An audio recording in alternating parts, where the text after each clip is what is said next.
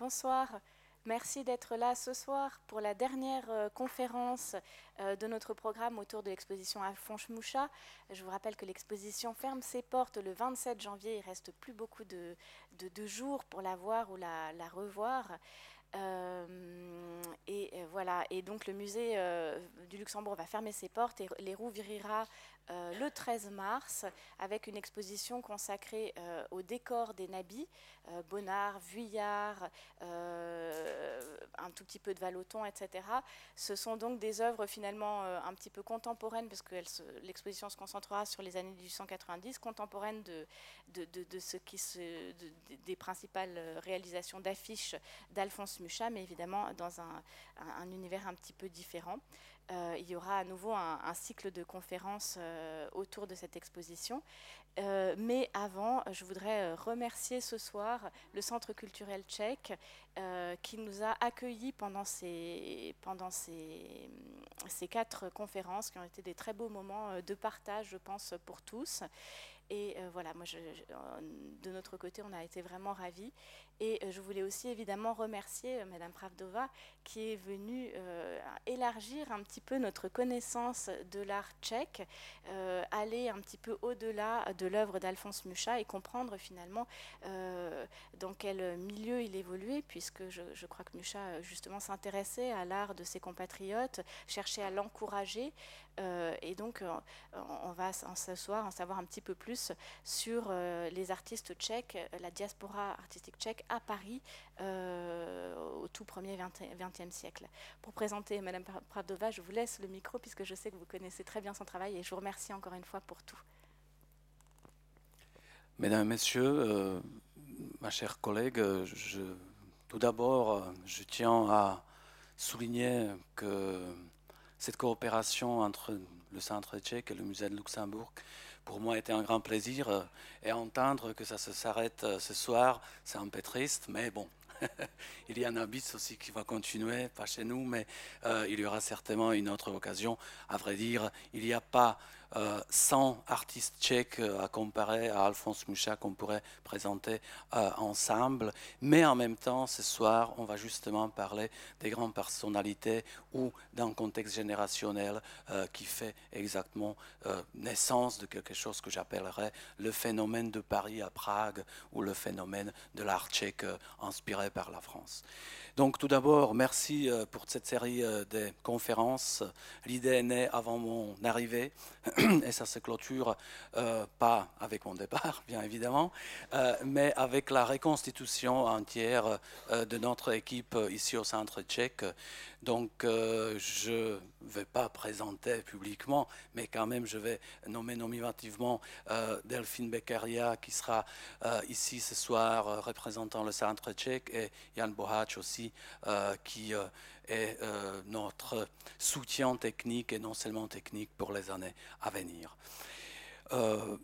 Je tiens bien évidemment à répéter ce grand remerciement à Anichka, euh, comme on l'appelle chez nous, Anna Pravdova, euh, qui euh, vient aujourd'hui en tant que spécialiste de l'histoire de l'art de l'Europe centrale et surtout avec un penchant tout particulier sur tout ce qui est l'échange d'art artistique entre Prague, Paris ou plus général la Tchécoslovaquie, le pays tchèque, le pays tchèque, la Bohème et la France.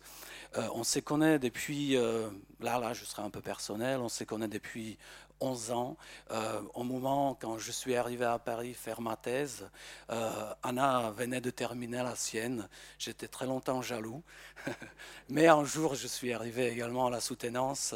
Et ce qui me fait plaisir, c'est qu'on trouve toujours des bons moments pour se rencontrer, pour se parler, pour s'échanger, parce que ma thèse, elle portait justement sur la formation des élites tchèques et la thèse de Dana euh, portait sur la formation des artistes tchèques euh, dans l'entre-deux-guerres euh, à Paris. Donc voilà le sujet qui se complétait parfaitement. Anna, depuis la soutenance, est était et reste énormément actif. on dit dans les milieux d'histoire de l'art de la République tchèque que c'est la conservatrice la plus active de la Galerie nationale. Euh, et j'avoue que je suis toujours surpris de voir sa signature sous des belles expositions euh, qui ne sont pas uniquement, et c'est là où je, mettrai de nouveau l'accent, uniquement à Prague, mais qui s'organisent très souvent entre la France et la République tchèque, voire euh, d'autres pays européens. Donc les, les, grandes expositions ambulantes, et c'est là où je pense c'est l'intérêt également de voir ces œuvres dans les contextes géographiques culturels différents, avec des compositions de temps en temps différentes également des œuvres exposées. C'est logique pour des raisons pratiques, mais également euh, conceptuelles. Euh, donc de voir comme un Kupka peut voyager euh, entre Paris et Prague, parce que c'est par exemple une de ces grands projets que Anna a bien mené à, à la réalisation l'année dernière. Donc František Kupka, cette exposition, elle est sous sa signature. Ou l'autre grand projet porté sur les artistes tchèques inspirés de la Bretagne, l'exposition qui se fait d'abord à Quimper et après à Prague, et qui a fait de nouveau euh, un grand succès, euh, parce que de toute façon, les Tchèques, euh, si on manque quelque chose, c'est la mer. Parce que la mer, ça veut dire l'ouverture d'esprit également. Donc, grâce à Anna Pravdova, on a toujours cette ouverture d'esprit. Aujourd'hui, euh, ben après, elle est euh, l'auteur, bien évidemment, de plusieurs ouvrages. Je ne vais pas les dénommer ici, mais en euh, quand même très particulier que qui était certainement une grande découverte pour, euh, pour beaucoup de gens. Et c'est quelque chose que je le traduis littéralement un peu. Les années sombres, ça veut dire les artistes tchèques passaient par euh, Paris euh, entre 38, 1938, 1940, où on voit toute une génération exceptionnelle.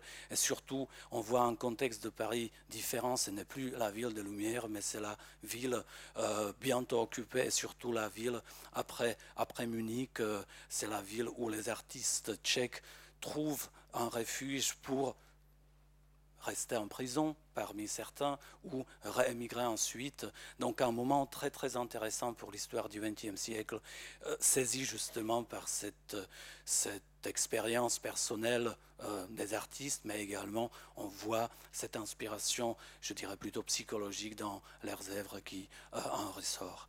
Donc voilà un ouvrage que je soutiendrai ou je mettrai en relief plus particulièrement. Euh, aujourd'hui, le contexte, comme ça a été déjà évoqué, va être plus général. On va parler des artistes tchèques ou, si vous voulez, Paris tchèque, Paris des artistes tchèques, euh, où euh, Alphonse Moucha, qui était donc notre guide pendant ces quatre séances, sera en tant qu'exemple, en tant que je dirais, médiateur, en tant que personne très importante, euh, en mettant en réseau euh, des gens, mais également comme quelqu'un qui n'est pas unique, qui a ses, mm, ses, amis très souvent et qui est suivi ou précédé par d'autres artistes de l'Europe centrale ou euh, de la Tchéquie. Moi, personnellement, je dois juste à la fin m'excuser parce que euh, je ne me suis pas rendu compte que dans une heure, je, bien sûr, je me suis rendu compte, mais un peu euh, que dans une heure, je dois être à, l'aéroport Charles de Gaulle pour aller chercher euh, un musicien qui donnera son concert demain, demain soir chez nous, Vladimir Merta. Donc, j'introduis avec plaisir Anna je lui passe tout de suite la parole et je reste l'équipe du centre tchèque. Donc, euh, euh, voilà, me remplacer et je m'en excuse pour ce départ précipité. Bonsoir à tout le monde.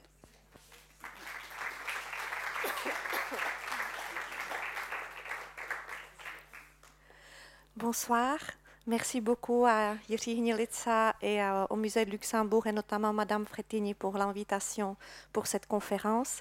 Puisque Jiří a été personnel, je le serai aussi. Puisqu'il a parlé de mon livre euh, consacré aux artistes tchèques euh, en France euh, pendant la Seconde Guerre mondiale, que j'ai présenté ici au Centre tchèque il y a quelques années, sous la direction invitée par Jean-Gaspard Parlinček. Donc j'aimerais évoquer son nom parce qu'il serait heureux de vous voir aussi nombreux ici et de voir que le Centre tchèque reprend un nouveau souffle avec Iri après une parenthèse un peu triste, puisque Jean-Gaspard Parlinček a été licencié de manière euh, pas très correcte et injuste. Et enfin, les centres tchèques ont récemment reconnu qu'ils lui ont fait tort et se sont excusés auprès de lui publiquement. Donc, je tiens à souligner ça et je suis heureuse que cette parenthèse se ferme et que Iri peut euh, redonner un nouveau souffle à cet espace qui a toujours été très important dans l'histoire tchèque et dans l'histoire des échanges culturels tchèques. C'est ici, entre autres, qu'a été décidé aussi de la création de la Tchécoslovaquie. Ça s'appelait Maison Masaryk, le nom du premier président de la République tchécoslovaque. Et donc, c'est un, lieu très important pour notre histoire et pour les relations entre la France et, la République tchèque ou la Tchécoslovaquie. Voilà, donc je souhaite bonne chance à Yeri puisqu'il ne sera pas là à la fin, donc je le dis dès maintenant. Je vais maintenant me consacrer à, à ce sujet euh, donc, euh, qui m'a été demandé. En fait, il m'a été demandé de ne pas parler d'Alphonse Moucha, mais des autres artistes tchèques qui ont été en France euh, soit en même temps, soit un peu après lui, puisqu'on va parler beaucoup des années 20 et, 30, mais aussi avant la guerre avec František Kupka, puisque l'artiste le plus important avec Mucha et en même temps le plus proche de Mucha à l'époque, c'était František Kupka. Euh, ils ont collaboré parfois ensemble, ils ont exposé ensemble, donc c'est un artiste euh, qu'on ne peut pas éviter euh, de mentionner ce soir, même si probablement vous le connaissez déjà, puisque vous avez vu, j'imagine, la rétrospective qui, s'est tenue au Grand Palais l'année dernière et qui a permis, après 30 ans, de, redécouvrir euh, son travail au public parisien. Donc les artistes tchèques ont été très nombreux à venir en France, je ne pourrais pas les, nommer ou les évoquer tous. Je vais me concentrer sur les plus importants, comme j'ai dit. Et euh, j'ai choisi euh, de parler de ceux qui ont été à la fois importants comme artistes et à la fois importants comme médiateurs, justement, des échanges culturels entre Prague et Paris, qui ont eu ce, dimension en plus et qui ont joué un rôle d'intermédiaire important entre l'avant-garde tchèque et l'avant-garde parisienne. Euh, juste pour euh, introduire un petit peu mon sujet, je voudrais dire que l'attraction des artistes tchèques euh, euh, pour la France a été un phénomène assez ancien. depuis la moitié du 19e siècle, beaucoup d'artistes tchèques venaient à Paris. et c'est après l'explosion des mouvements nationalistes en 1845, c'est devenu même un enjeu politique, une, une façon de se démarquer de l'influence germanique des artistes tchèques. Euh, donc c'était la raison, entre autres, de se tourner vers la France et euh, vers Paris. Avec la création de l'État tchécoslovaque en 1918, ces relations sont devenues très importantes même au niveau étatique et tous les artistes, pratiquement tous les artistes modernes, bien sûr, ont, ont eu envie de passer un moment plus ou moins long dans, Paris, qui était à l'époque le centre international de, hum, artistique. Ça, vous le connaissez bien, je n'ai pas besoin de développer plus. Mais euh, j'aimerais quand même m'arrêter un petit peu sur la question des motivations qui a entraîné le voyage des artistes tchèques en France. Euh, il y a beaucoup d'éléments qu'on pourrait évoquer, mais euh, il y, euh, il y en a quelques-uns qui sont plus importants que d'autres, euh, puisque la France apparaissait pour eux, face à cette euh, influence germanique dont j'ai parlé, comme un symbole dans certains états d'esprit, une représentante de certaines valeurs, etc., vers lesquelles justement la pensée moderne des artistes tchèques se sentait fortement attachée. Et cet attrait a été encore renforcé après la Première Guerre mondiale, comme j'ai évoqué, D'abord parce que c'était une politique au niveau national et aussi parce que la France était un des premiers pays à reconnaître la légitimité de la lutte des indépendantistes tchèques, notamment Masaryk, Beneš, vous connaissez l'histoire qui s'est déroulée en partie dans cette maison. Et donc, euh, euh, les artistes ont senti une, un soutien une ouverture d'esprit euh, par rapport à eux, un soutien de la part de la France et de leurs collègues français qui, les accueillent volontiers. J'ai juste pour, euh, euh, comme un témoignage, une lettre d'Alphonse Moucha qui montre comment, au sortir de la Première Guerre mondiale, les artistes tchèques qui étaient fiers de leur nouvelle indépendance donc, furent pressés de rétablir le contact et la communication avec Paris c'est une lettre que Moucha a. Je ne sais pas si, si, vous savez que nous on prononce Moucha, en fait, vous êtes habitué d'entendre mais je vais le prononcer à la tchèque. Euh, donc, euh, euh écrit à Bourdel dès le janvier 1919, donc vraiment euh, très tôt après l'indépendance tchécoslovaque, mon bien cher grand ami. Finalement, ce heureux moment est arrivé, il veut dire la création d'une Tchécoslovaquie indépendante, et nous revoici libres de communiquer avec Paris. Je saisis la première occasion pour vous envoyer mes plus cordiales salutations, non seulement de ma part, mais encore au nom de vos amis artistes à Prague qui sont très nombreux. Donc ça montre à quel point ils étaient pressés et heureux de recontacter leurs euh, collègues parisiens et de renouer avec Paris après la Première Guerre mondiale. Par rapport à Bourdel, il faut rappeler qu'il était un des contacts privilégiés des artistes tchèques à Paris et des échanges franco-tchèques, puisqu'il avait sa première exposition personnelle à l'étranger s'est tenue à Prague dès 1909. Il a eu un grand succès, il a été très bien accueilli à Prague, il s'est fait beaucoup d'amis. Et donc, tout au long des années 20 jusqu'à sa mort, il était un des acteurs aussi importants des relations artistiques franco-tchèques. Il a, aidé beaucoup d'artistes à venir étudier soit dans son atelier, soit à l'Académie de la Grande Chaumière où il a enseigné.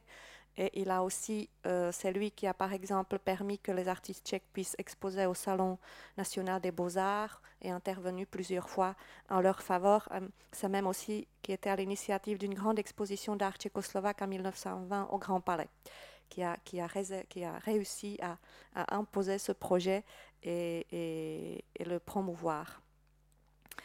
Euh, et c'est justement, j'ai évoqué l'Académie de la Grande Chaumière, c'était aussi une des raisons des artistes tchèques pour venir euh, à Paris, attirés par les académies comme l'École des Beaux-Arts, mais encore plus les académies privées comme l'Académie Julien, des cours privés euh, comme celui d'André Roth, beaucoup d'artistes tchèques venaient étudier auprès de lui, ou l'Académie de, la Grande Chaumière que j'ai évoquée, ou encore les, les ateliers comme La Ruche et bien sûr, les salons parisiens aussi attiraient beaucoup d'artistes et euh, qui souhaitaient d'y exposer.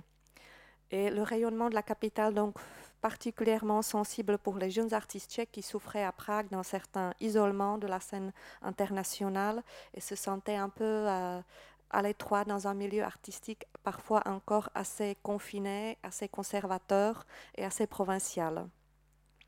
Donc, comme j'ai déjà évoqué, la création de la, Tchécoslovaquie a renforcé ses échanges avec Paris, puisque en même temps, elle a coupé Prague un peu de Vienne, la destination naturelle sous l'Autriche-Hongrie pour aller étudier à l'étranger était Vienne pour beaucoup d'artistes. C'est pour ça que Kupka aussi est allé tout naturellement d'abord de Prague à Vienne et seulement après à Paris. Et donc euh, maintenant, Paris est devenu la destination directe des artistes tchèques qui souhaitaient partir à l'étranger. Donc euh, la France est devenue, Paris est devenu comme la principale destination pour les artistes qui, qui venaient, donc, euh, qui avaient la soif d'apprendre autre chose et de connaître, euh, de connaître une création moderne, création d'avant-garde. Pour quelques-uns, c'était encore plus clairement déterminé, la volonté de partir à Paris, et, ce fut poussé par le désir de rencontrer personnellement certains acteurs de la scène artistique présents à Paris qu'ils sont partis ici. C'était le cas, par exemple, de peintre Joseph Chima, dont je vais parler aussi tout à l'heure, euh, qui, l'avait confessé dans ses souvenirs parisiens. Je vais vous lire une citation euh, où il se souvient de son envie de partir en France. Il dit j'allais en France comme les hommes de la Renaissance allaient en Italie, attirés d'une part par ce centre de la vie artistique, mais aussi plus immédiatement par la personnalité de certains artistes. J'avoue qu'il s'agissait en premier lieu de Picasso et de Braque, affaire purement personnelle. L'envie de, de, rencontrer personnellement Picasso dans un café ou pouvoir échanger avec lui, c'était un motif pour beaucoup d'artistes tchèques aussi d'être présent à Paris et de vivre cette vie au quotidien, de, fréquenter au quotidien ces artistes qui, pour beaucoup d'eux, étaient, étaient leur modèle. Euh, et l'un d'eux était Bourdel, comme j'ai déjà, comme déjà évoqué. Et il faut aussi dire que les artistes tchèques eux-mêmes, certains artistes eux-mêmes ensuite ont joué ce rôle d'aimant pour d'autres artistes tchèques qui avaient envie de venir à Paris. Et c'était notamment justement le rôle de François Kupka, qui a été un médiateur important, qui a donné des conférences, je vais en parler tout à l'heure, pour beaucoup de boursiers tchécoslovaques à Paris. Et le rôle de Josef Schima, qui aussi était un médiateur important entre les avant-gardes tchèques et françaises. Donc, les artistes tchèques venus parmi les premiers, ont ensuite donné l'exemple à, leurs compères qui qui seraient peut-être pas venus s'ils n'avaient pas déjà un repère des, compatriotes à Paris. puisque nous n'avons pas le temps, bien sûr, de les évoquer tous, je vais vous évoquer les plus importants, notamment donc Kupka et Shima.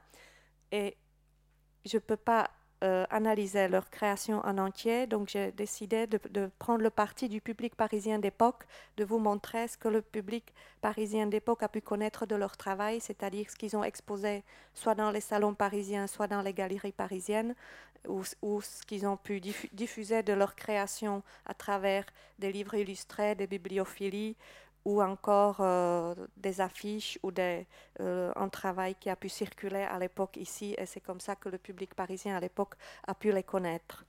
Je vais donc commencer avec euh, František Kupka. Pardon. Je vais laisser ça comme ça. que je pense n'a pas besoin d'être présenté puisque vous avez vu sa rétrospective euh, au Grand Palais probablement l'année dernière.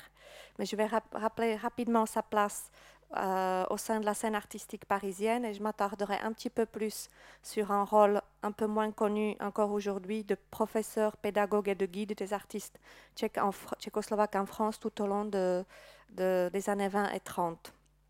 Donc Kupka arrive à euh, à Paris depuis Vienne, comme j'ai déjà dit, vers 1896.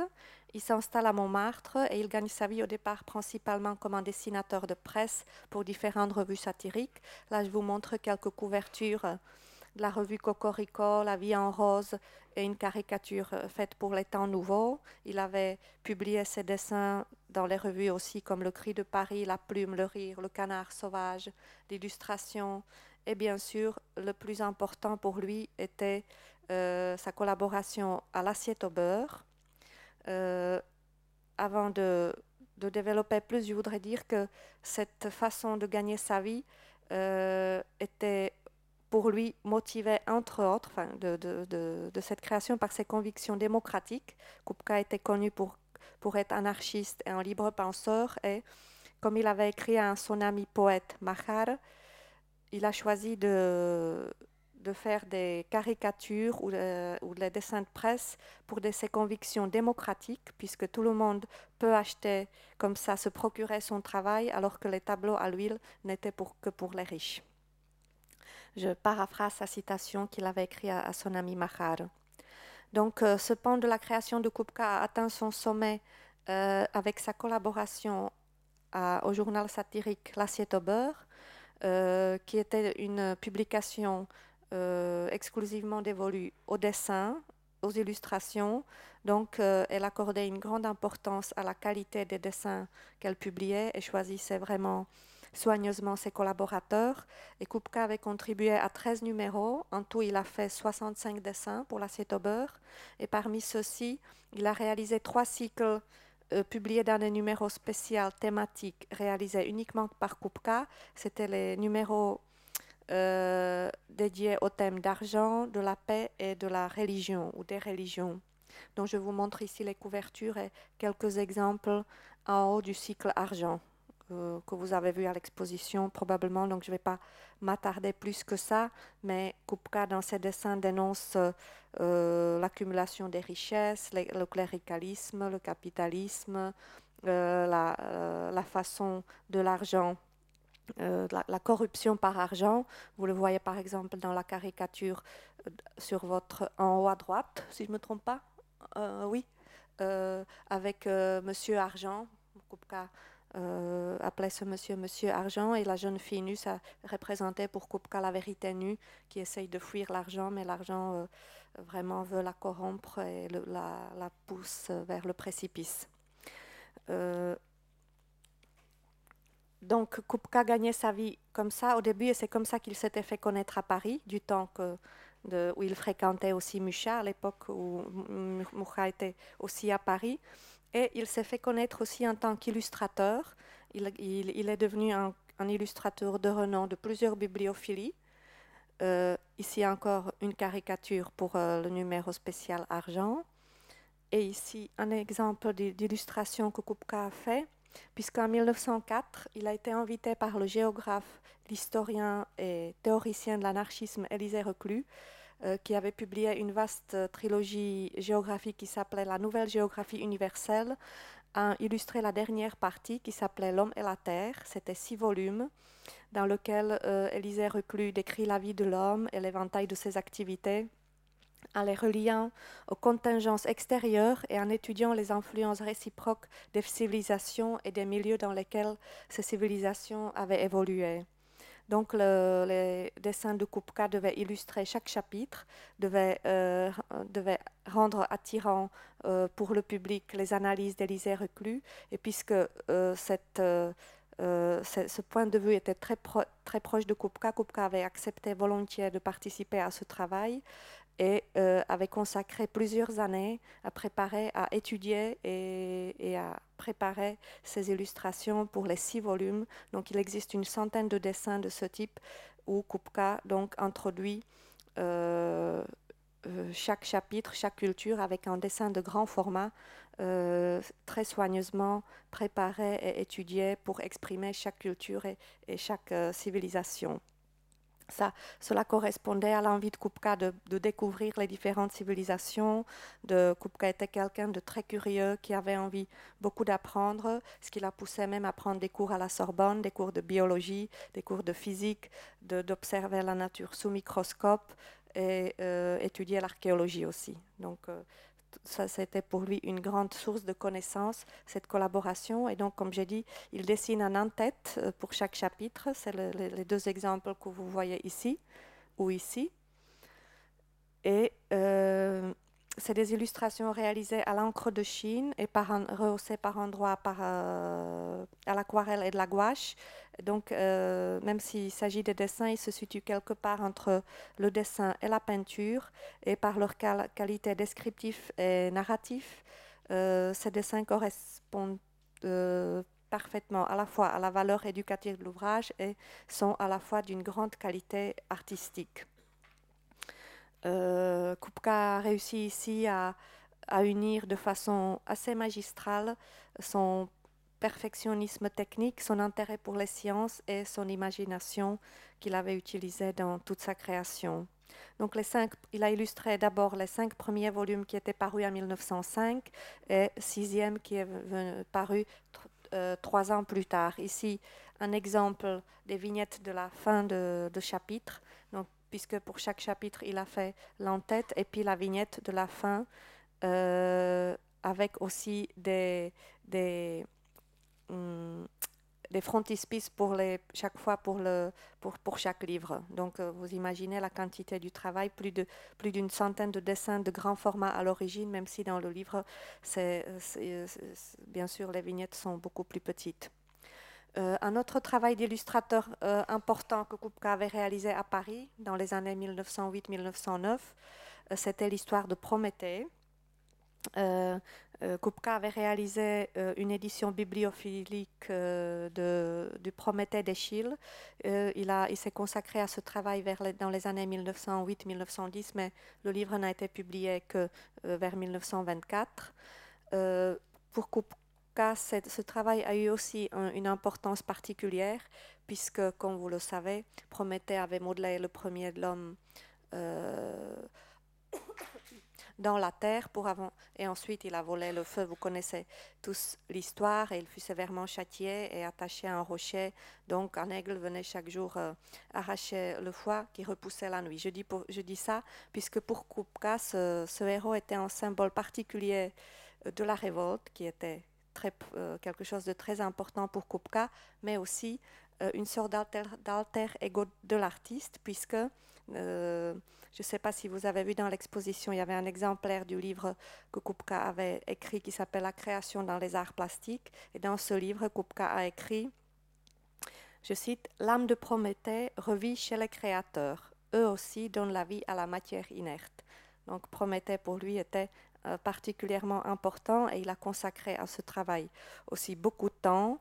Euh, et ce qui est euh, important, c'est que à ce porteur de feu annonce aussi chez Kupka le passage à l'abstraction, puisque vous voyez cette aquarelle Prométhée bleu et rouge, réalisé dans les années 1909-1910. C'est le moment où Kupka est en train de basculer vers la création abstraite, où justement son travail avec la couleur devient beaucoup plus libre et l'image réelle n'est que prétexte à une composition en couleur fait avec beaucoup de liberté. Euh, une sorte de pendant de ce travail pour Prométhée. Pardon, là, je voulais montrer en parallèle un tableau qui est aussi une étape importante dans le passage de Kupka vers l'abstraction qui s'appelle Portrait de famille et où aussi on voit bien donc, euh, le travail avec la couleur qui n'a plus rien à voir avec une représentation réelle, réaliste, je veux dire réaliste d'une scène euh, comme ça de famille. Mais en parallèle avec euh, Prométhée, Kupka illustre aussi euh, l'histoire de Lysistratée. C'est une sorte de pendant entre une tragédie grecque et comédie grecque. Donc euh, Kupka a consacré beaucoup d'années à étudier de très près l'art grec, les fouilles récentes pour retrouver vraiment les habits, euh, et les gestes, la taille des personnages. Il s'est plongé pour plusieurs années dans les recherches grecques, ce qui était très important ensuite aussi pour son passage vers l'art abstrait. Et euh, les deux drames à la fois, ou les deux pièces aussi, forment un ensemble qui regroupe donc une comédie et une tragédie et qui montre un individu en révolte contre l'ordre établi. C'est pour ça que c'était euh, si cher à Kupka de travailler sur ces deux pièces, puisque vous connaissez probablement l'histoire. Lysistraté a décidé de, contribuer euh, à, faire finir la guerre entre Sparte et Athènes en persuadant les femmes de se refuser aux hommes et jusqu'à ce que ces derniers donc euh, cessent de se battre et, et, comme ça la guerre s'arrête. Euh, et par cette ruse, elle a réussi à imposer la paix. Et Kupka donc a réalisé un ensemble important d'illustrations qui se compose d'un frontispice et de 19 scènes qui saisissent les moments clés de cette histoire. Et pour ces images, Kupka a utilisé une technique particulière de l'eau forte, euh, qui lui offre une légèreté particulière et une vivacité exceptionnelle euh, pour le rendu du personnage. Je ne sais pas si on le voit, peut-être qu'on le voit un peu mieux ici où, où, vraiment on a l'impression des petits aquarelles, pas, pas du tout, on n'a pas l'impression d'une eau forte. J'ai même consulté des spécialistes de gravure à Prague et en effet, il a dû adapter la technique d'eau forte pour pouvoir arriver à cette transparente légèreté, euh, à cette picturalité de l'image et aussi euh, il y a un côté très sensuel, bien sûr, qui est présent dans, l'histoire de Lysistraté que Kupka a réussi à, transposer dans, dans, ses illustrations.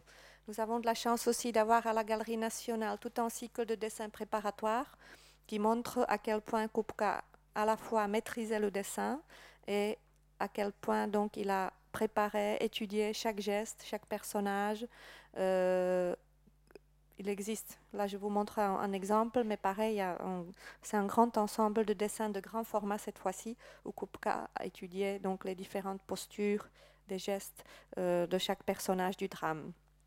Pour ce livre qui a été publié en 1911 euh, chez l'éditeur Auguste Blaiseau, euh, Kupka a reçu plusieurs prix dès qu'il les a exposés à Paris et euh, c'est par, ça, par, ces dessins qu'il a été représenté aussi dans cette exposition de l'art tchécoslovaque au Grand Palais en 1920 que j'ai évoqué euh, au départ.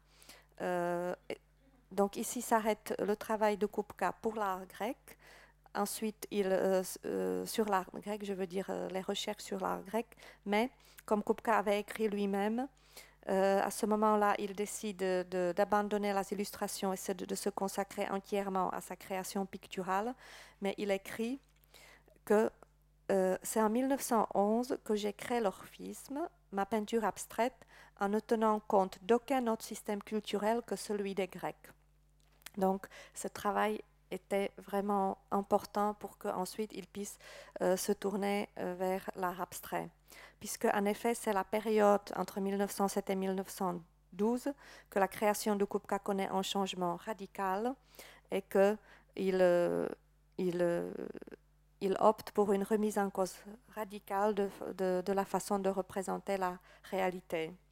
Ici, je vous montre deux toiles que Kupka avait exposées au Salon de 1911 à Paris, où il confronte justement deux travaux programmatiques, le portrait de famille dont on a parlé tout à l'heure, qui est une œuvre encore figurative, mais qui porte la marque euh, euh, déjà du néophovisme et de ce travail unique avec la couleur dans l'œuvre de Kupka.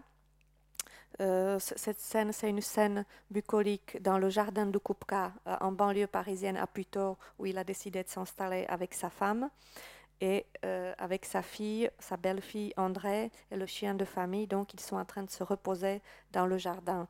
Mais la scène, comme on le voit bien, n'est que le prétexte à une composition basée déjà sur un ensemble de tâches et de plans colorés euh, dans lesquels les rapports spatiaux s'affranchissent des conventions de la représentation.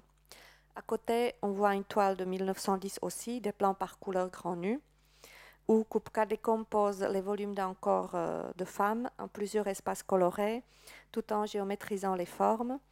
Euh, le tableau est aussi un témoignage unique de l'influence des rayons X sur le travail de Kupka, donc l'imagerie scientifique. Comme je vous ai dit, Kupka s'intéressait beaucoup à la science et euh, il étudiait tout ça de près, et aussi de la chronophotographie. Donc, vous connaissez d'Étienne Jules Marais euh, et les essais de capter le mouvement qui, qui Kupka connaissait et qui était important aussi pour son travail. Si vous regardez le, fond de la toile, vous voyez déjà euh, qu'il est articulé par une série de plans colorés et qui annoncent complètement déjà une nouvelle esthétique caractéristique de ses œuvres réalisées entre 1910 et 1911. Et donc, il a choisi de les présenter au Salon des indépendants de 1911. Euh, ensuite, euh, une toile importante aussi partant euh, d'une série de dessins représentant euh, une, une, fille cueillant des fleurs, mais dont Kupka décompose le mouvement justement en différents plans colorés. Et le résultat en est cette toile qui s'appelle Plan par couleur, Femme dans les triangles. Où, où, on voit que les couleurs et l'articulation de la composition, donc en plusieurs plans, euh, recouvre le motif figuratif original et cette œuvre aussi est une étape intermédiaire importante vers un passage définitif à la peinture non figurative euh, de Kupka. Euh, l'intérêt pour la représentation du mouvement et du volume et, pour la décomposition des couleurs rapproche Kupka à l'époque des cubistes de groupe de, de Puteaux, euh, vous connaissez sans doute, puisque Kupka donc habitait à Puteaux en voisin des frères Villon, euh, plutôt des frères Duchamp avec Jacques Villon, roman, euh, pardon, Raymond Duchamp-Villon et Marcel Duchamp, et ensemble ils se réunissaient, ils, ils se disaient groupe de Puteaux, et ils ont organisé l'exposition La Section d'Or ensemble, et donc Kupka était proche de tous ces artistes qui voulaient exprimer le mouvement et qui étaient à la fois aussi marqués par le cubisme. Et donc, dans plusieurs de ses œuvres entre 1909 et 1912, Kupka s'efforce à rendre le mouvement et cherche à représenter les différentes phases tout comme le faisaient donc Edvard Muybridge et Étienne Jules Marais dans leur euh, chronophotographie. Et c'est cette euh, dynamique aussi du mouvement que Kupka cherche à représenter dans un cycle de dessins qui part d'une toile qui s'appelle Fille au ballon, qui représente euh, sa fille André, qui joue dans le jardin et qui, Kupka observe le mouvement du ballon et fait toute une série de, de dessins où il retrace ce trajectoire et qui va donner à la fin donc, euh, pardon, cette toile euh, abstraite amorpha fugue à deux couleurs. fugue à deux couleurs. Donc, vous avez vu les esquisses intermédiaires qui décrivaient les multiples trajets de la balle rouge et bleue et où les différentes surfaces créées par leurs intersections s'interpénètrent et de, la scène d'origine, sur la toile finale, il ne reste que cette dynamique euh, de déplacement euh, du ballon. Euh, donc, dans cette toile qui résulte de ce processus d'envie de, saisir le mouvement, il ne reste qu'une réalité autonome, puisque Kupka disait l'artiste ne doit pas copier la réalité, il doit créer sa propre réalité. Ici, donc, il fait le pas, il représente, une, il disait qu'il crée une nouvelle réalité ou une réalité autonome, où il cherche donc à concilier à la fois l'espace et le temps dans, un même tableau. Et euh, c'est aussi un exemple intéressant de synesthésie, puisque la toile s'appelle Fuga de couleurs, et Kupka disait dans un entretien qu'il avait voulu exprimer en couleur ce que Bach avait exprimé en musique.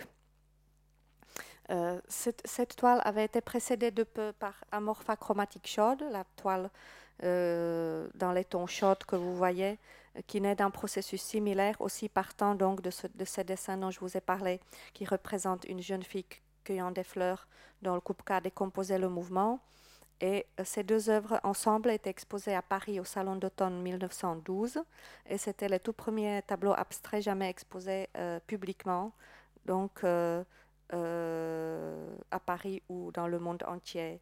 Euh, vous avez probablement entendu parler de cette polémique que, que ça avait suscité, que c'était très mal accueilli à l'époque. Il y avait même un débat au Parlement qui voulait interdire la participation des artistes étrangers euh, au salon en disant qu'ils venaient mettre en cause le, le, bon goût français. Puis finalement, ça ne s'est pas fait. Euh, euh, quelques députés ont pris la défense des artistes, mais Skupka était complètement dégoûté par, euh, par les réactions et par l'incompréhension qu'il a rencontrée à l'époque quand il avait fait le choix d'exposer ses, peintures au salon. Ensuite, l'année suivante, il a exposé pardon, là encore, c'est la vue de la salle au salon d'automne de 1912 avec la morpha de, de Kupka. Et vous voyez sinon l'étoile de Picabia, de Metzinger, Henri Le Fouconnier, euh, une sculpture de Modigliani et de Joseph Tchaki. Donc ça, c'était la fameuse salle au salon d'automne avec donc les deux toiles abstraites de Kupka. Euh, ici, je montre encore pour vous montrer que, ce que le public parisien a pu connaître à l'époque des œuvres de Kupka. Je vous montre les plans verticaux que Kupka avait exposés au Salon des Indépendants de 1913. Euh, et cette œuvre, tout comme Amorpha, les, comme les deux Amorpha, donc euh, constitue aussi une synthèse fondamentale de la création euh, antérieure de Kupka. Il a, fait à la fois donc une évolution vers une abstraction organique qui part de, cette fille au ballon à travers cette série d'études jusqu'à Amorpha du, à de couleurs, et puis en parallèle, cette fille cueillant des fleurs décomposées en mouvement qui a abouti à cette abstraction plutôt géométrique euh, qui, qui, ensuite a abouti à toute une série de plans verticaux et diagonaux dans le travail de Kupka. Euh, un dernier tableau exposé, euh, important exposé par Kupka avant la guerre, c'était au Salon des Indépendants de 1913, cette toile solo pour un brun, qui était cette fois-ci dans la même salle que les œuvres de Robert Delaunay, de Morgan Russell ou de Picabia ou Léger. Euh, et c'est euh, dans, le compte rendu, pour ce salon que Guillaume Apollinaire a écrit La salle 55, euh, c'est l'orphisme. Puisque c'est là que Guillaume Apollinaire a vu dans cette salle une sorte de manifeste qu'il a, il a appelé cette tendance picturale l'orphisme, qui pour lui désignait une sorte de l'art pur, c'est-à-dire l'art de la synthèse, l'art de la synthèse entre l'art et la musique, et euh, on a souvent ensuite, par la suite, associé l'orphisme à euh, un rapport dans les œuvres entre la musique et, la picturalité. Et quand vous voyez la toile de Kupka aussi a une connotation musicale puisqu'il s'appelle le solo d'un très brun. Euh, d'après l'auteur Ludmila Vartova, qui est l'auteur de la première monographie de Kupka, et l'unique monographie d'ailleurs, puisqu'il n'en existe pas d'autre pour l'instant. Il voulait exprimer à nouveau le dynamisme euh, du mouvement. Elle l'avait comparé au solo d'une danseuse sur le podium et que en fait le tracé serait euh, la trace d'une danseuse, c'est-à-dire la trajectoire dans l'espace, euh, la trajectoire de son corps dans l'espace et le, et le rythme de son mouvement et ainsi Kupka aurait représenté donc l'énergie qui entraîne son corps en mouvement. Donc encore une fois, vraiment la force qui, met un objet ou un corps en, mouvement. cette fois-ci, Kupka, au contraire, a recueilli l'admiration de ses pairs.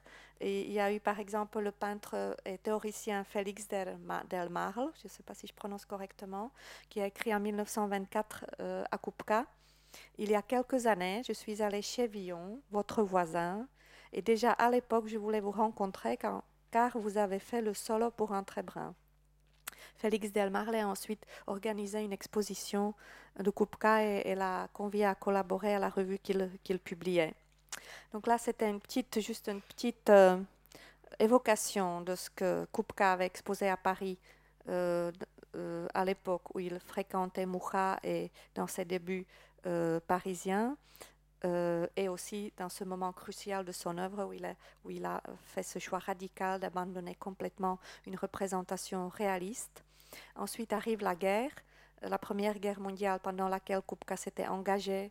Euh, il est parti sur le front, il s'est battu aux côtés de Blaise Sandrars.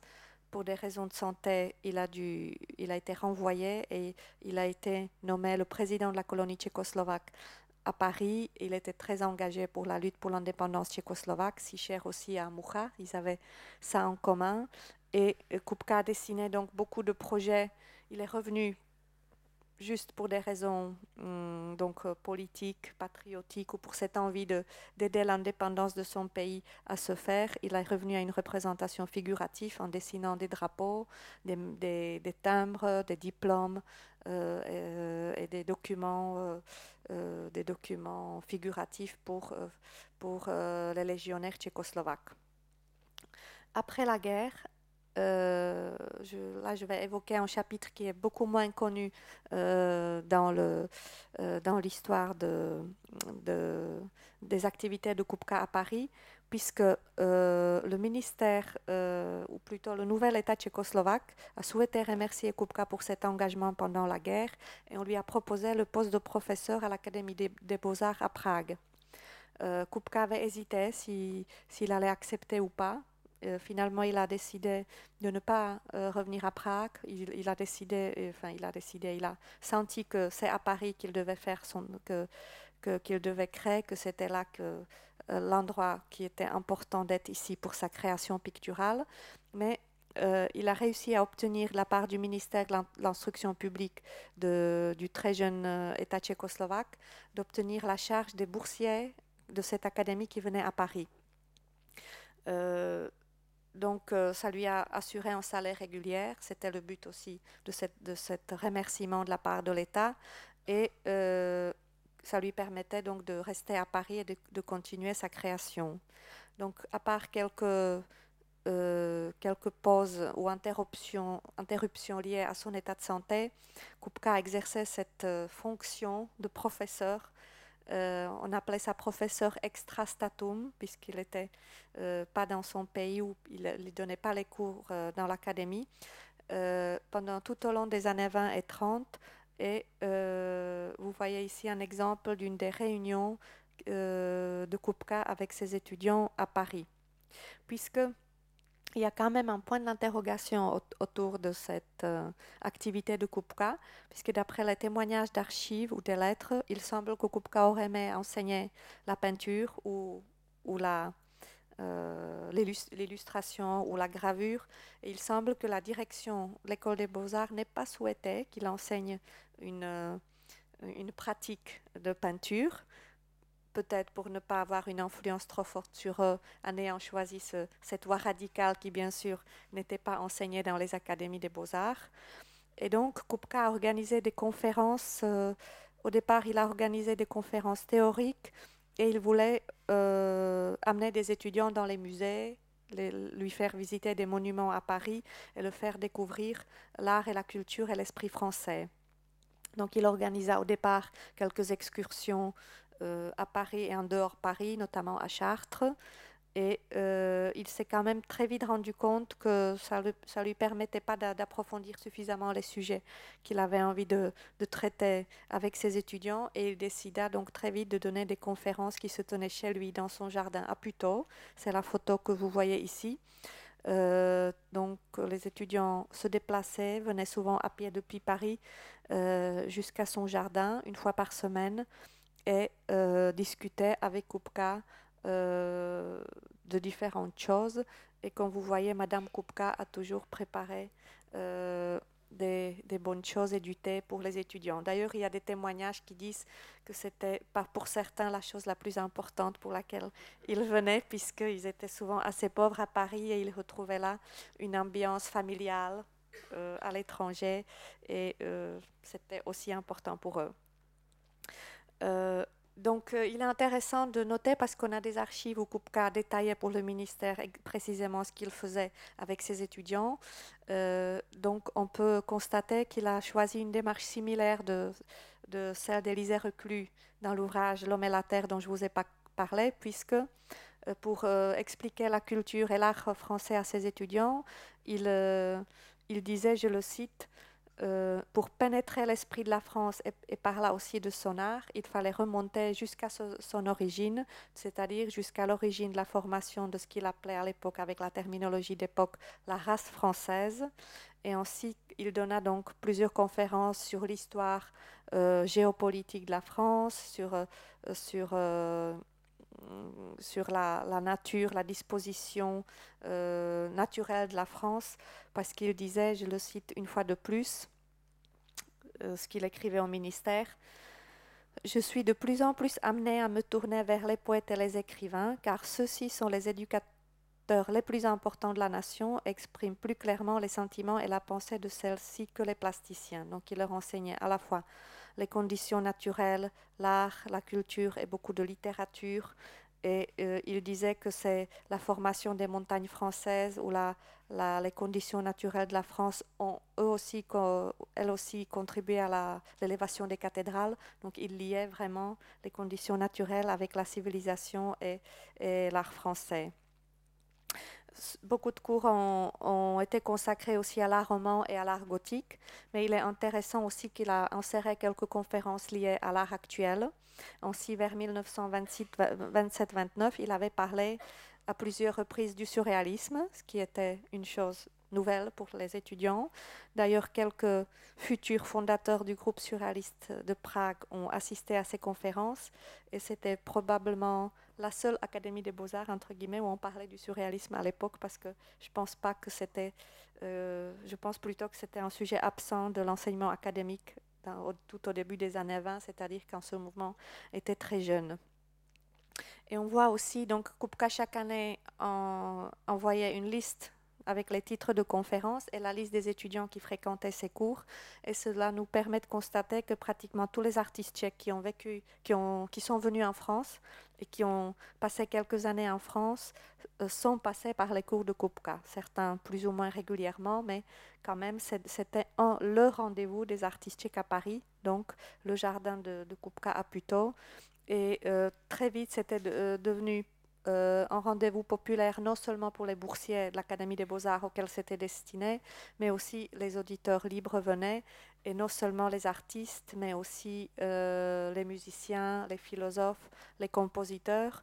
Donc on, sait par exemple que Bohuslav Martinou, le compositeur, venait écouter euh, Kupka, ou le philosophe Jan Patočka, je ne sais pas si vous le connaissez, mais ensuite le futur du texte de la charte 77 qui a été très important euh, pendant le printemps de Prague à Prague. Par la suite, donc, venez aussi euh, écouter Kupka et ses conférences à Paris. Euh, donc ça, c'est l'activité importante de Kupka tout au long des années 20 et 30. Bien sûr, il continuait à exposer, il faut dire beaucoup moins dans les salons, mais il, avait quelques expositions personnelles à Paris. Je vais les évoquer brièvement Ici encore une photographie de Kupka euh, avec ses étudiants. On, peut reconnaître quelques, quelques noms importants pour l'art tchèque, mais que vous ne connaissez pas, donc je ne vais pas m'attarder là-dessus. Et là, juste pour vous montrer un exemple d'une exposition personnelle euh, de Kupka à Paris, entre les deux guerres cette fois-ci. Donc c'est la galerie La Boétie en 1924, où vous voyez les peintures abstraites de Kupka, puisque depuis ce passage à l'abstraction, à part les moments où il était engagé politiquement pour son pays, il n'est plus jamais revenu à, l'art euh, figuratif. Et donc vous voyez ici un, exemple d'une exposition personnelle à Paris. Il est intéressant de voir comment ils accrochaient à l'époque les œuvres alignées par le bas. Ça se faisait beaucoup, euh, ça se fait plus du tout maintenant. Et euh, une exposition importante en 1936 où il a exposé ensemble avec Alphonse Mucha. Ils ont ensemble partagé, ils se sont partagés le jeu de pommes en 1936 et chacun a exposé euh, ses œuvres dans, dans, la moitié de l'espace qui leur a été alloué. Donc c'était une exposition importante consacrée aux artistes tchèques euh, en France entre les deux guerres, donc les œuvres de Kupka et de Mucha ensemble au, au jeu de pommes. Là, je reviens à une exposition, à la toute première exposition personnelle de Kupka à Paris, qui a, eu lieu en 1921 à la galerie Povolowski.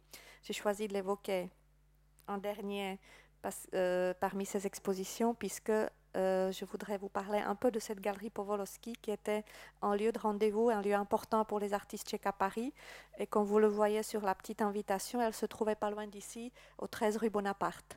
Donc peut-être cette proximité a joué aussi dans le fait que les artistes tchèques euh, exposaient souvent là-bas. En tout cas, c'était une, une une galerie importante entre les deux guerres à Paris, mais pas très connue encore. Il existe peu de, peu de recherches pour l'instant sur cette galerie, même si ce couple, euh, Jacques Powolowski et sa femme, ont été connus parmi, les, parmi l'avant-garde parisienne. Euh, Hélène Powolowski était portraiturée par des artistes, importants comme Modigliani, par exemple. Ils ont été très impliqués euh, dans la scène artistique parisienne. Ils soutenaient beaucoup d'artistes et ils ont eu donc une librairie euh, et, une galerie en même temps et aussi une petite maison d'édition liée à toute leur activité autour donc des arts et des lettres. c'était, il faut dire que c'était avant tout une librairie russe et française à la fois, puisque Jacques Powolowski était d'origine russe. Et il publiait donc des livres consacrés à l'art et aussi une revue qui s'appelait La Revue de l'époque, et euh, le sous-titre précisait que c'était une publication mensuelle d'expression et d'études des idées, des arts et des lettres. Donc toujours chez eux, euh, les arts et les lettres étaient, étaient, très liés. Et donc cette revue, c'était une tribune euh, qui soutenait leur activité d'exposition et publiait des articles sur les artistes français et étrangers qui, qui exposaient chez eux. et donc pour les artistes tchèques, euh, c'était le lieu à Paris probablement qui avait le plus de répercussions par rapport à leur, euh, la, présentation de leur travail à Paris. Ici, nous avons donc une petite invitation pour une exposition de Kupka en 1921, où il a, euh, qui s'appelle Peinture blanc et noir, puisque Kupka a décidé ici de n'exposer que des œuvres en noir et blanc, ce qui est une démarche très intéressante. Et cette démarche est expliquée dans le catalogue par le critique d'art Alexandre Mercereau, qui était une fois de plus proche de ce, groupe de Puto et de ce groupe autour de la section d'or. Euh, je vais, je vais en rester là pour Kupka, pour qu'on puisse parler d'autres artistes, mais cette galerie Powolowski nous permet de faire la transition, puisque euh, justement, euh, comme je vous ai dit, c'était un lieu important pour la culture tchèque et beaucoup, et beaucoup plusieurs artistes tchèques qui ont exposé, dont Joseph Schima, dont je vous ai parlé tout au début, puisque c'était un médiateur important entre les avant-gardes tchèques et françaises. Et il, a, il avait euh, pu, avoir deux expositions personnelles à la galerie Powolowski, deux expositions personnelles importantes dont je, dont je vais vous parler, mais juste pour pour situer son exposition dans, un contexte un peu plus large de son travail, je vais rapidement euh, vous, parler, vous dire qui est Shima, parce que j'imagine que c'est un nom qui vous est beaucoup moins euh, familier que, euh, que celui de Kupka. Donc Joseph Shima est arrivé à Paris en acceptant, en répondant à une, à une annonce dans un journal d'un atelier de vitraux de Ende, de la, ville à la frontière basque dans le sud de la France euh, qui cherchait un dessinateur. Donc Shima a répondu à cette annonce, était admis et est parti passer, donc travailler dans cet atelier. Et à cette époque, c'était en 1921, euh, il a fait toute une série de dessins que vous voyez ici, qui sont des maisons à Andai ou Andai, je ne sais pas si je prononce correctement, Andai. Et euh, qui sont marqués par le purisme, l'esprit nouveau. La revue L'Esprit nouveau du Corbusier et aux enfants était très lu à Prague par l'avant-garde tchèque. Et vous voyez que, que son travail d'époque est très marqué par cette, euh, par cette, par cette euh, représentation liée à l'esprit nouveau. Et ensuite, au bout de, quelques mois dans le sud, il décide de venir à Paris. Je vous lis une citation de sa part euh, par rapport à ses débuts parisiens. Il dit Les commencements furent difficiles. J'écrivais et dessinais pour les journaux, c'était souvent le cas comme pour Kupka aussi, mais lui aussi en plus pour les tissus. J'ai travaillé pour Raoul Dufy, j'étais correspondant d'une revue d'architecture de Prague, ce qui me permit de rencontrer Auguste Perret et les artistes de l'Esprit Nouveau, Le Corbusier et Ozenfant, mais aussi Van Desbourg et Mondrian. Je voyais souvent Kupka, qui jeune avait été élève de mon père. Donc euh, voilà le lien avec Kupka. Puis j'ai connu Pierre-Jean Jouve et Ribemont Dessaigne, dont j'ai traduit en tchèque L'autruche aux yeux clos, puis plus tard Sandrars. Et j'ai ensuite rencontré Max Ernst, Arp Miro, et vers 1926-27, Domal, Lecomte, Maurice Henry, Philippe Soupeau, Léor Pierre Quint. Toutes ces rencontres, je, je lis la citation, puisque justement c'est grâce à toutes ces rencontres qu'il a pu faire qu'il est ensuite devenu un un acteur important en mettant en contact les différentes personnalités de la scène parisienne avec les artistes tchèques. La plus décisive pour lui était la rencontre avec Roger euh, Gilbert Lecomte et Domal du groupe Le Grand Jeu, dont vous avez peut-être entendu parler. Mais euh, je, vais en parler un petit peu plus tard. Euh, avant ça, je voudrais dire qu'il avait aussi rencontré à Paris sa, femme, qui s'appelait Nadine, Nadine Germain, une étudiante en, médecine, et dont la belle-mère avait un atelier de reliure. Euh, elle s'appelait Louise Denise Germain. La Bibliothèque nationale lui avait consacré une exposition récemment, je ne sais pas si vous l'aviez vue, au pavillon de l'Arsenal, puisqu'elle avait fait. Qu'est-ce qui se passe? Puisqu'elle avait donc, elle avait un atelier de reliure et faisait des reliures pour les ouvrages de bibliophilie très intéressantes. L'exposition était vraiment euh, très belle. Et Shima, c'est grâce à elle donc que Shima a pu pénétrer dans ce milieu littéraire et artistique parisien et il a aussi il a pu gagner sa vie en travaillant pour elle en faisant les, les gardes de page justement des livres qu'elle avait euh, qu'elle avait reliés. Donc c'est souvent manuellement il décorait euh, les, les, les gardes-pages amidonnés pour des livres qu'elle reliait sur commande. Et il a, ils ont fait ensemble aussi, ils ont publié ensemble le livre de mariage pour lequel Shima avait fait des petits bois comme ça, des gravures sur bois. Et ils ont publié ensemble aussi un livre qui s'appelle Autant de Jésus-Christ. C'était des contes populaires tchécoslovaques illustrés par Shima et euh, le livre était décidé, composé donc par, euh, par Louise Denise Germain. Donc, grâce à cette rencontre et à ce mariage, euh, Shima a pu connaître donc tout Paris littéraire et artistique. il a dans, dans sa citation, il a mentionné Mondrian. cette rencontre était très importante pour lui et euh, vous voyez dans son œuvre, il a été beaucoup marqué par, euh, par, le, travail de Mondrian et a évolué aussi vers une peinture plus abstraite. Il a beaucoup fréquenté aussi la colonie russe euh, autour des ballets russes. Ici, vous voyez donc deux artistes écrivains russes, Ilias et Izdebski. Il a été convié par les artistes russes comme Larionov et Goncharova à décorer une loge au, au bal Bullier. Vous connaissez euh, ce, grand bal des artistes. Ils appelaient ça un grand bal transmental des artistes russes, où chacun décorait une loge. Donc Shima en avait décoré, une en 1923. Et ce tableau qui s'appelle Café Parnasse, qui représente ces deux artistes russes, est donc lié à, euh, à ce milieu artistique que Kupka fréquentait à Paris. Euh, Kupka était quelqu'un de très proche des poètes pendant tout au long de sa vie. pardon, Shima était quelqu'un de très proche des poètes et ça se voit dans sa création. Il a été même désigné comme étant euh, le, poète parmi les peintres et le peintre parmi les poètes. Et euh, on le voit un petit peu dans, un album qu'il a composé qui s'appelle Album Paris.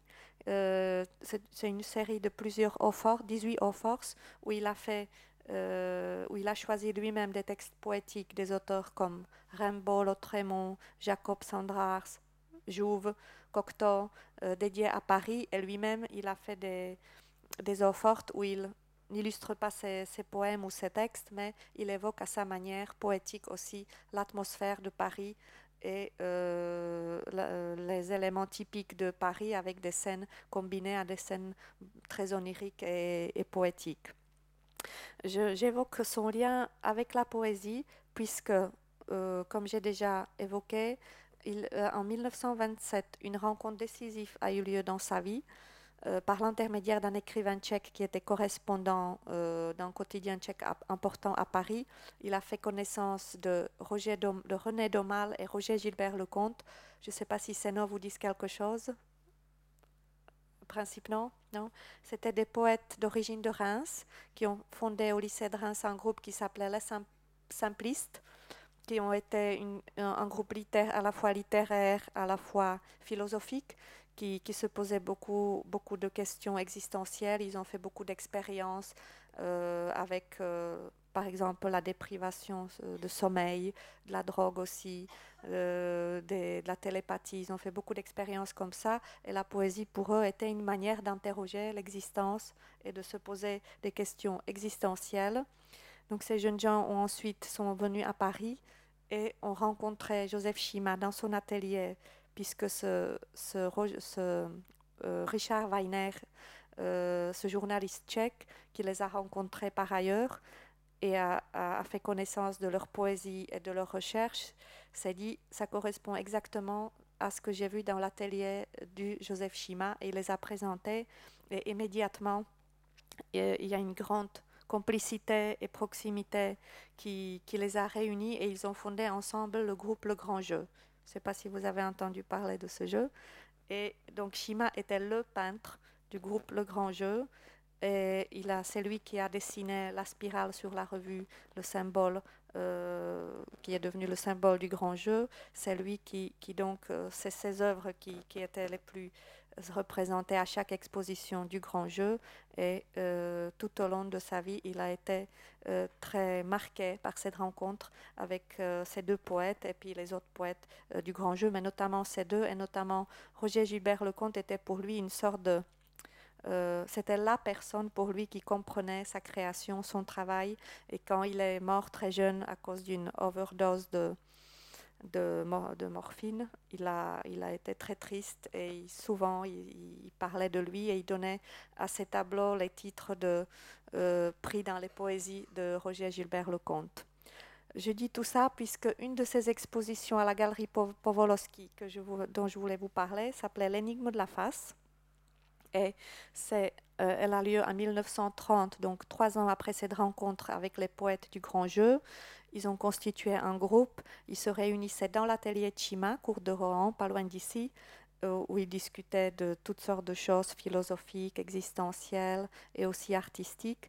Et euh, ils ont d'abord fait une exposition collective où il y avait beaucoup de tableaux de de Joseph Schima, mais aussi des photographies, par exemple, d'Arthur Arfo, un autre membre du groupe. Et ils ont fait ensuite, ils ont organisé une exposition L'énigme de la face, qui était, où il y avait uniquement des, des œuvres de Joseph Schima, mais où Roger Gilbert Lecomte euh, a écrit la préface de cette exposition. Et cette exposition a été précédée d'une autre exposition aussi chez Galerie Powolowski, uniquement de Schima, dont le catalogue était composé par les texte de chaque membre du grand jeu sur Shima. Donc Shima a trouvé en eux aussi des interprétateurs très originaux de, hum, pour son œuvre. Euh, euh, une, une, manière d'interroger son œuvre très originale. Euh, il a beaucoup apprécié notamment le regard de Roger Gilbert Lecomte et donc il a choisi que ce soit lui qui écrive sa préface pour, ce, pour cette exposition qui s'appelait L'énigme de la face, d'ailleurs titre donné par Roger Gilbert Lecomte. Il faut dire que c'est la seule euh, exposition de Shima où il a choisi de présenter un seul genre parce qu'elle est entièrement consacrée au portrait. Mais le titre donné par Roger Gilbert Lecomte indique bien qu'il ne s'agit pas euh, des portraits dans le sens académique du mot portrait, mais euh, d'autres choses. vous allez comprendre quand je vais vous montrer les images. Ici, vous voyez le catalogue sur lequel il y a un portrait de Bérénice Sabot, la photographe, la fameuse photographe qui vivait à Paris, qui était élève de élève de Man et qui était aussi très proche de Shima et de ce groupe.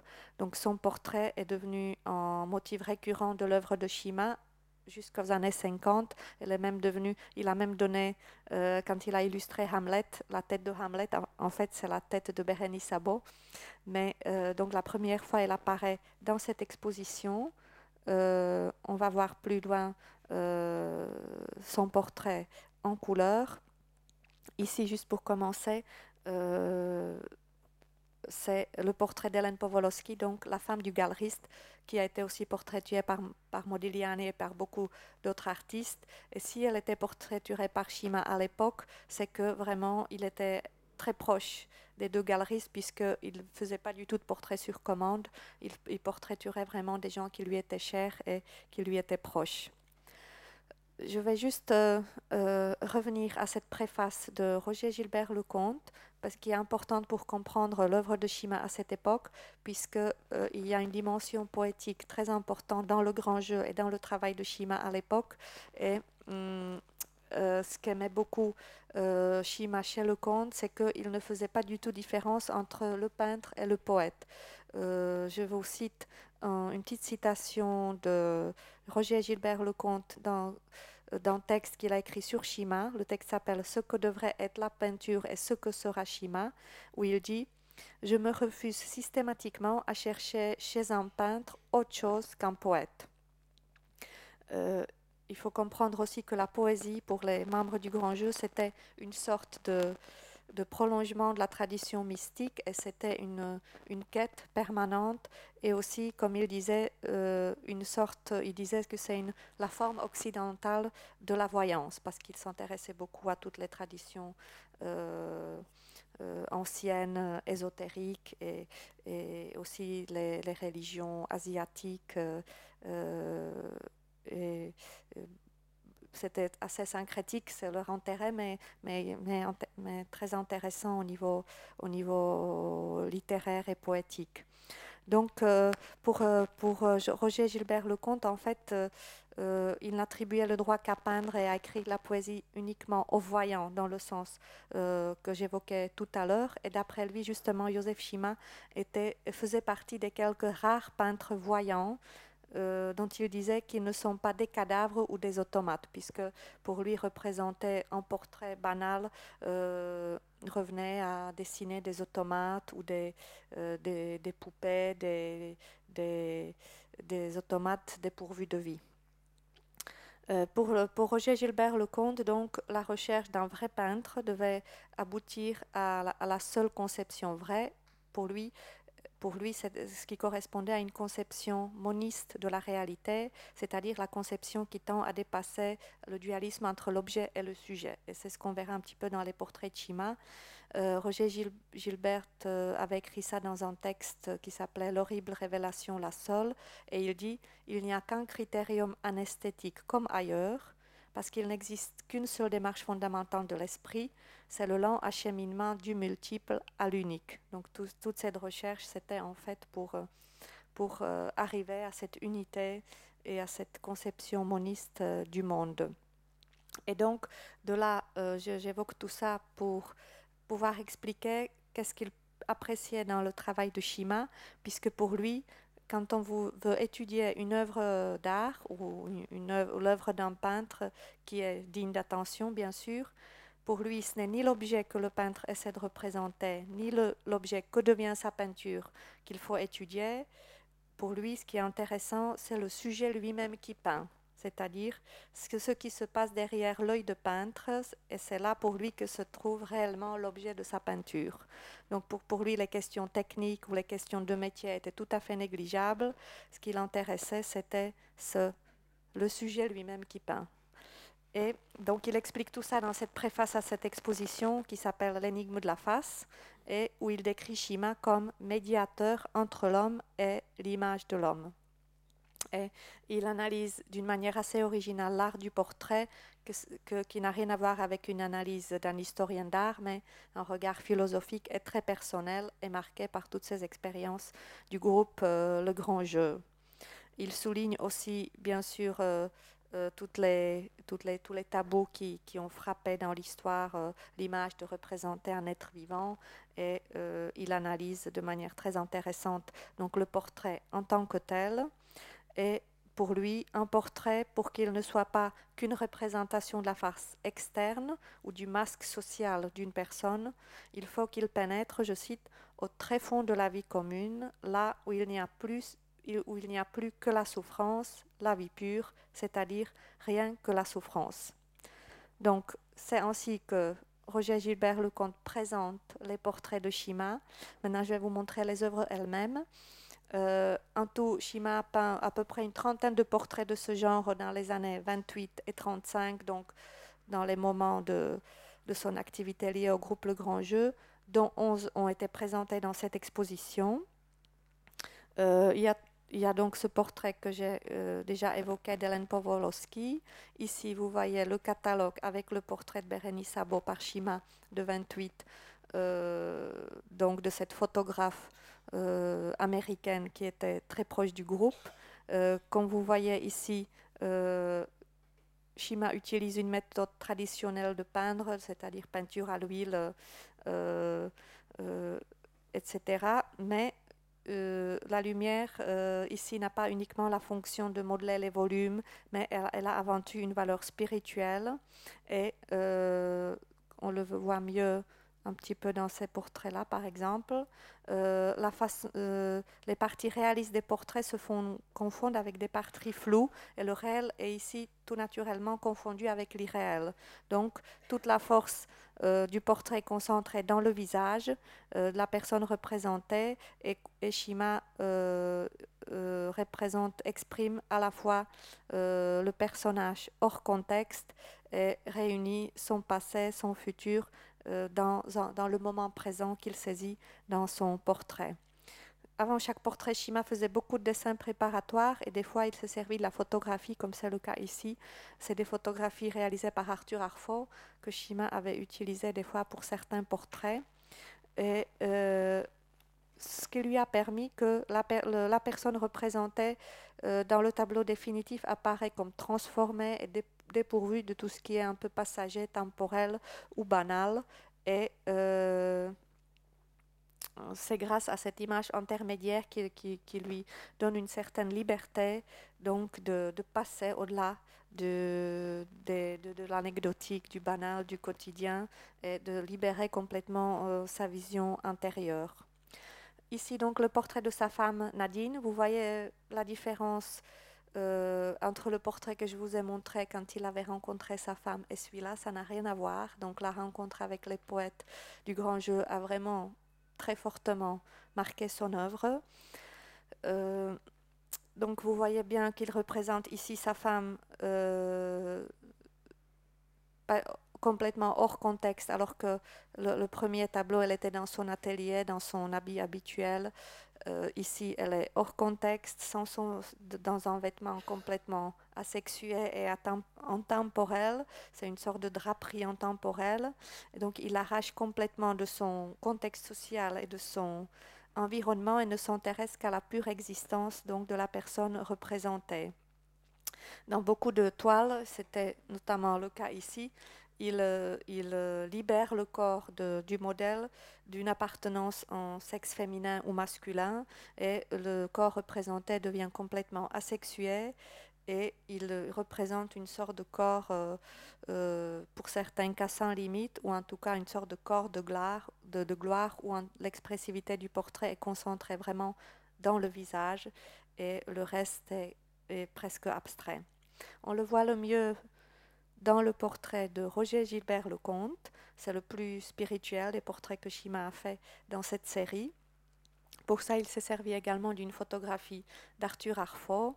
Vous voyez bien que le visage euh, du poète est représenté de trois quarts euh, euh, et que ses yeux sont fixés non pas sur l'objectif du photographe, puisqu'il est parti d'une photo, comme je vous l'ai dit, mais sur un sujet invisible, et son visage se détache euh, d'un nuage euh, violet dépouillé, et il est dépouillé de toute euh, ressemblance réaliste.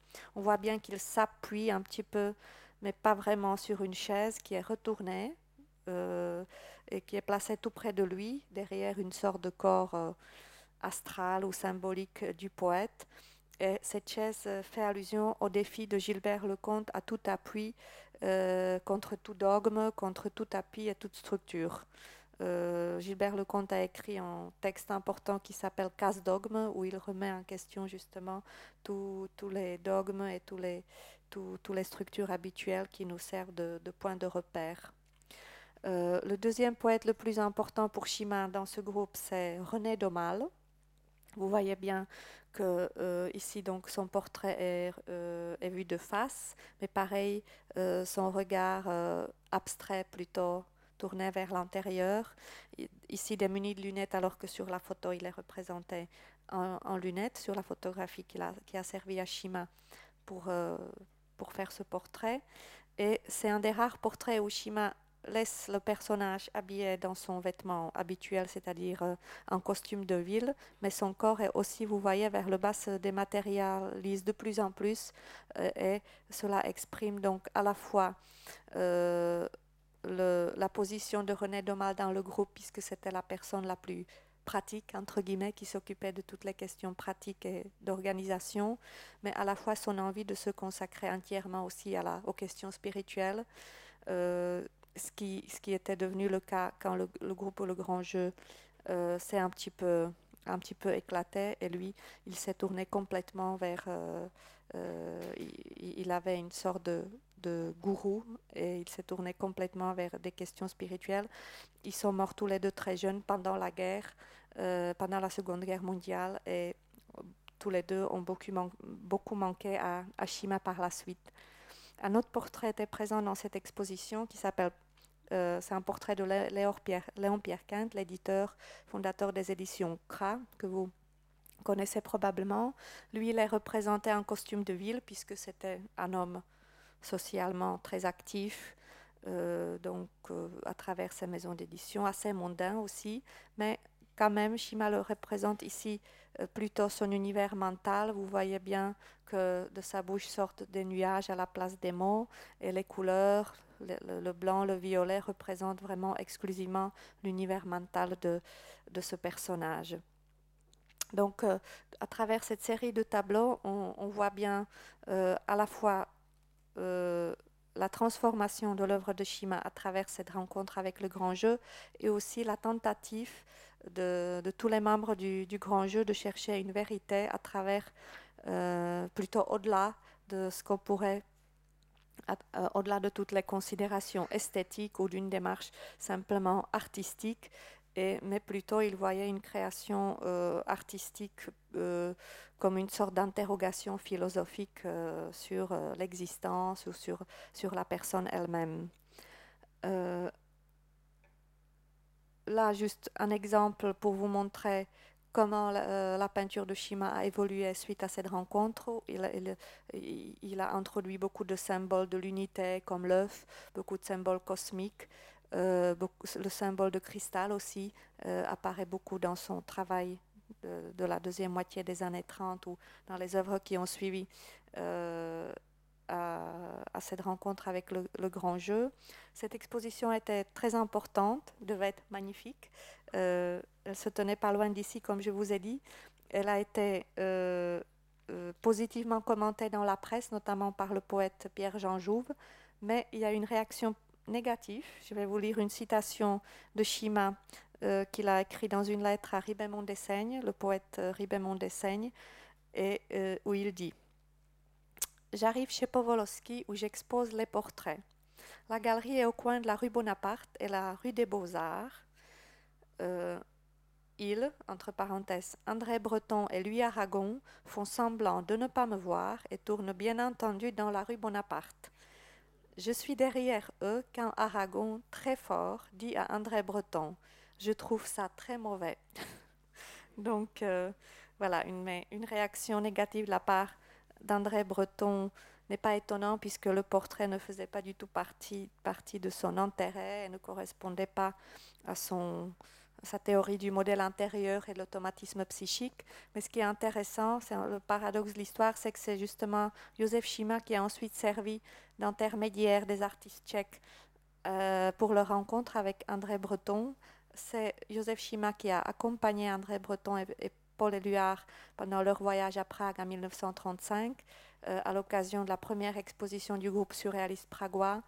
Euh, et lors de, cette, euh, de, cette, de, ce voyage de Breton à Prague, le premier bulletin international du surréalisme était paru à Prague.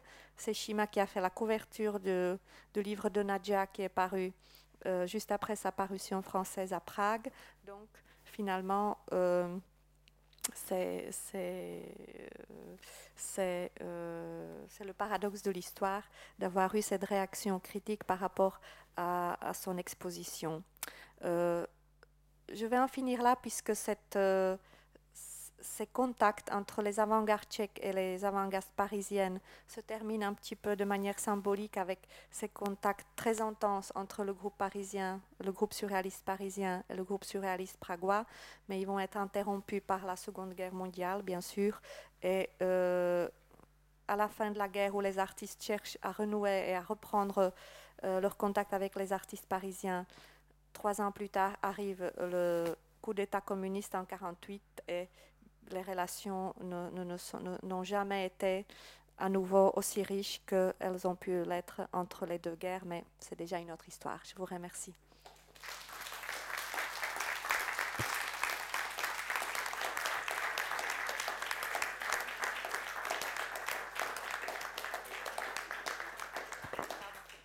Merci beaucoup pour cette euh, très riche euh, conférence qui nous a montré beaucoup d'images. Euh, peut-être on a quelques minutes pour des questions, s'il vous plaît. Oui, si vous avez des questions.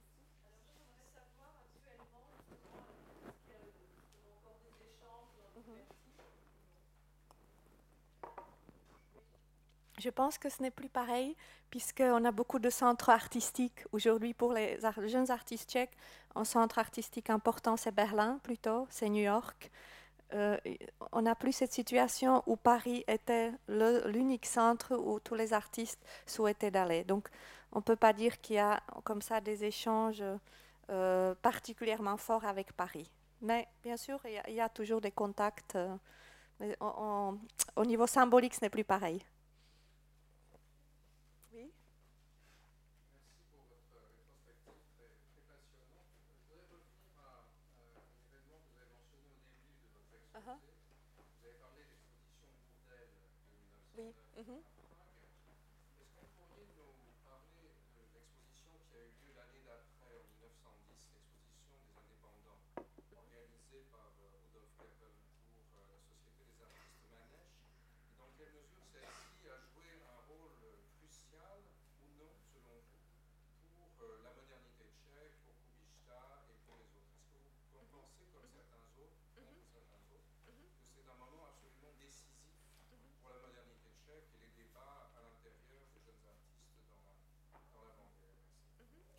C'est une exposition en 1910 à Prague des artistes français.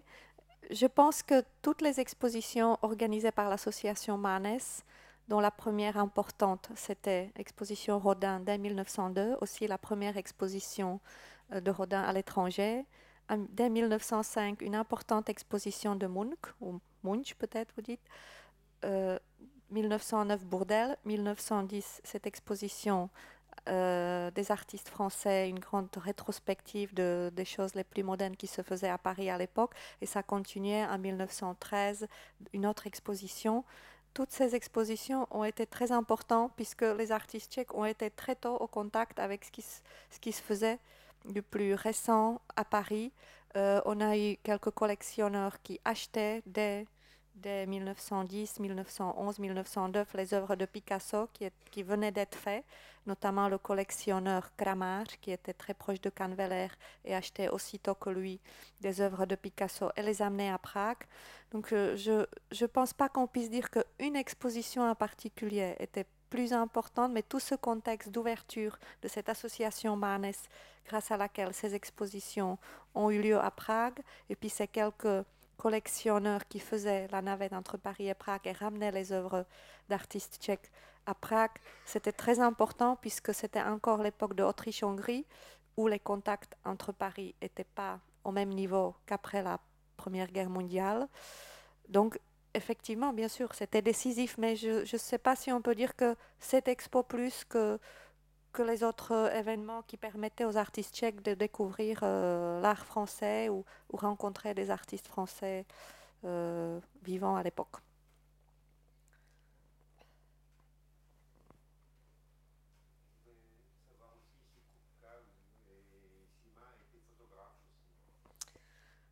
Je ne crois pas.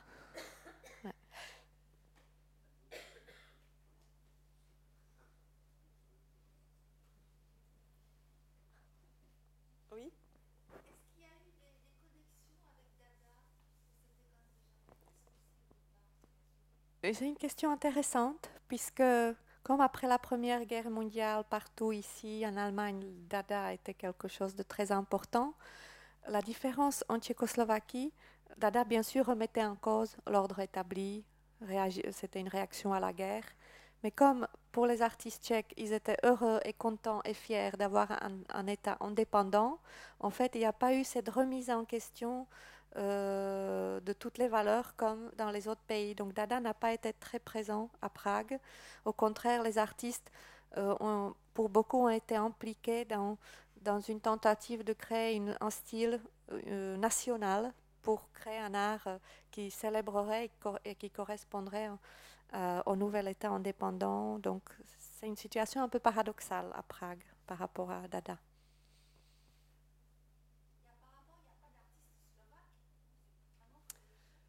Vous voulez dire à Paris? Euh, Oui, j'ai beaucoup parlé des artistes tchèques, euh, mais il y a eu quelques artistes slovaques, euh, notamment un qui s'appelait Weiner Kral. Mais c'est vrai que les échanges entre Prague et Paris se faisaient beaucoup par des artistes tchèques. la Slovaquie était un pays beaucoup plus rural à l'époque. C'était encore beaucoup plus loin de, euh, de, entre Bratislava et Paris, mais il y en a eu. Mais c'était moins fort qu'entre les artistes tchèques et Paris.